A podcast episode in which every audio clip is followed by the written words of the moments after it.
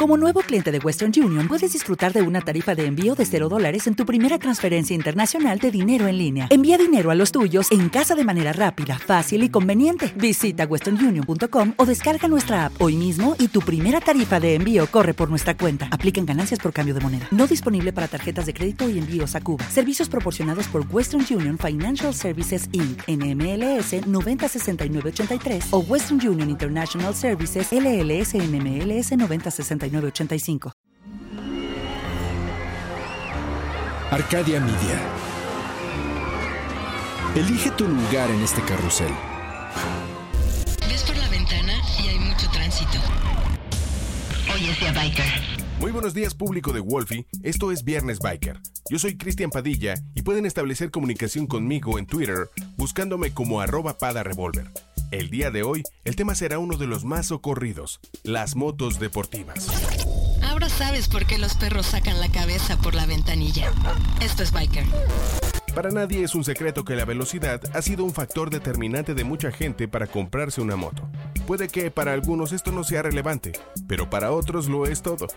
El inicio del motociclismo y los circuitos de velocidad han ido de la mano porque desde el inicio del tiempo ya se sabía que la velocidad vende motocicletas.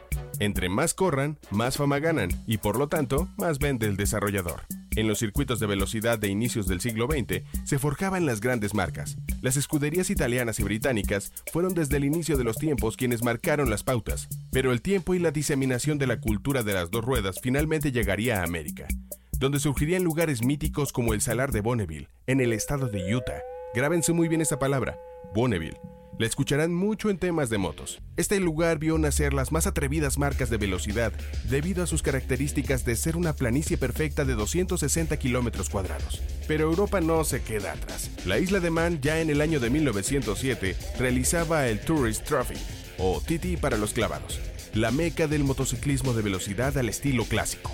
Como siempre sucede, el que tengas una buena idea no garantiza que seas tú quien vea las ganancias, ya que en la posguerra las noticias de motociclismo llegaron a Oriente, específicamente Japón, donde grandes marcas vieron la luz y se inclinaron mucho por la velocidad, integraron nuevas tecnologías, motores de tres cilindros o incluso cuatro, más potentes, más eficaces, destronando a las europeas en estas categorías.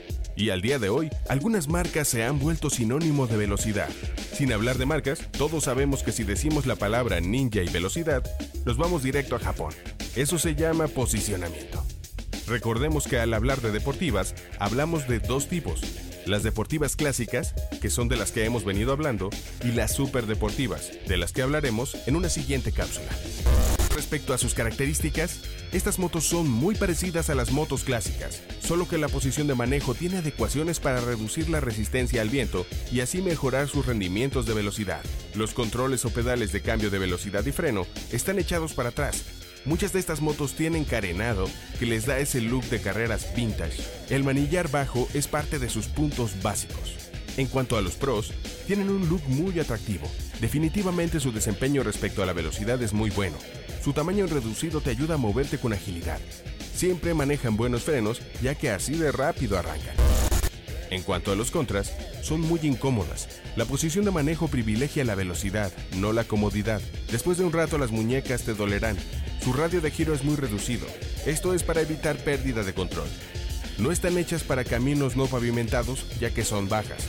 No verás rodadas muy largas en estas motos, ya que físicamente es muy desgastante. No tienen espacio para almacenaje extra. Como siempre, lo principal es que te guste. Biker. Y dado que Biker es una ventana de propuestas, vamos por las propuestas musicales.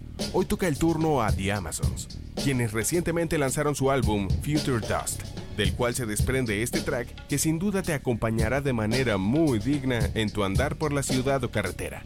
Recuérdalo, puedes mandar tus sugerencias a arroba pada revolver. Tus comentarios serán bienvenidos. Yo soy Cristian Padilla y te dejo con Doubt It de The Amazons. Esto es Viernes Biker. Nos escuchamos la siguiente semana y pongan los ojos en el camino.